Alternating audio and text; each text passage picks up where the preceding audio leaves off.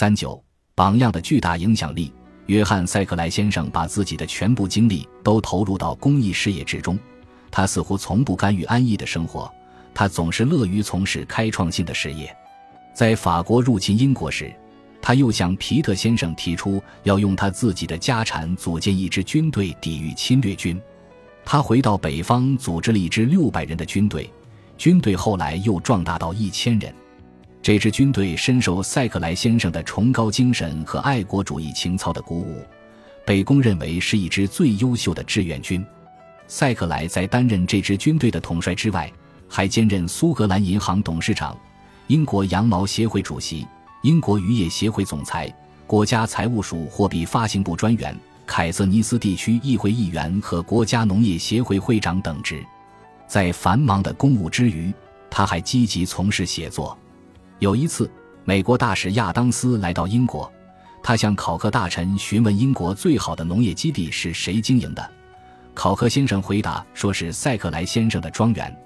后来，亚当斯又问财政大臣维瑟塔特，英国金融领域最大的成就出于何人之手？这位财务大臣当即说是出于英国公共税务制的首创者约翰塞克莱先生之手。塞克莱先生对整个国家的贡献可见一斑。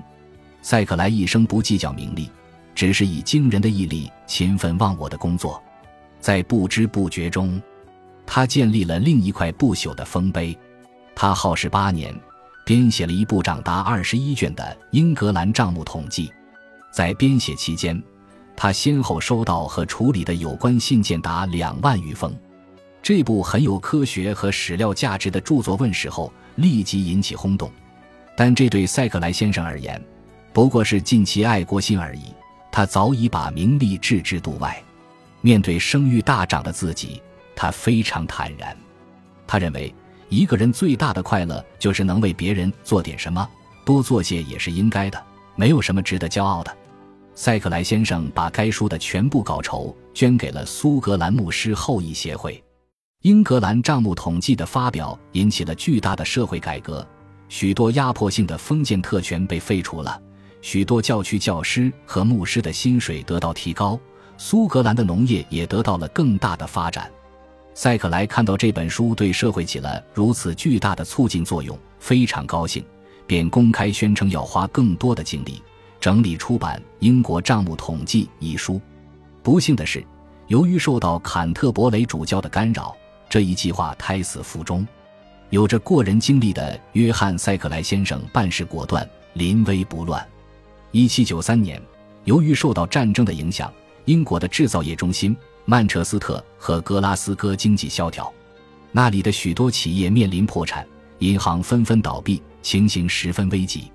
塞克莱在国会中反复督促议员们授权财政署立即向该地区投放五百万英镑的贷款。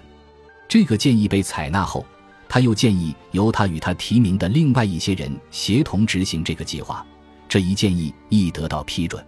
第二天一大早，塞克莱就火速赶往银行，以自己的名义做担保，一次性提取出了七百万英镑，并于当晚分发给那些急需援助的商人。为什么要如此迅速地完成这件事呢？原来，塞克莱深知政府部门与银行的拖沓作风。于是速战速决完成了这一复杂任务。后来，皮特召见了约翰·塞克莱，说：“曼彻斯特和格拉斯哥所需要的巨额援助实在无法如期筹措到手。有关款项通过今晚的邮政将全数离开伦敦，到达那里。”塞克莱挺高兴地回答。后来，塞克莱讲起这件事时，高兴地补充道：“皮特先生听了我这句话，半晌没有说出话来。”这位好人一直为了公众利益而愉快地工作着，他为自己的家人和祖国树立了一个良好的榜样。他一生孜孜以求，但他所追求的不是个人的财富，而是公众的事业，并始终站在劳苦大众的立场做事。他以为人民谋福利而快乐和满足，并以此为宗旨。不但如此，约翰·塞克莱先生亦知家有方，对子女严格要求而不封建。他认为子女们应该到社会上去闯荡一番。塞克莱先生同样望子成龙，但他从不压制孩子们的个性与爱好。他对孩子们追求的学业和事业总是鼎力相助。使他欣慰的是，他的儿女们都成了有益于社会的人。在他八十岁高龄时，他乐呵呵地看到他的七个儿子都已长大成人，并且统统没有令他失望。任何人都愿意自己的后人成为有益于社会的人。可堪欣慰的是，塞克莱先生得以如愿。自主箴言：一个正直、有朝气、勤奋的人，能极大的影响和带动周围的许多人，其成就也会鼓舞周围的人。一个人的出身并不能决定什么，实干才是最重要的。只有当人们扎扎实实的为自己所制定的目标努力时，事情才会成功。本集播放完毕，感谢您的收听，喜欢请订阅加关注，主页有更多精彩内容。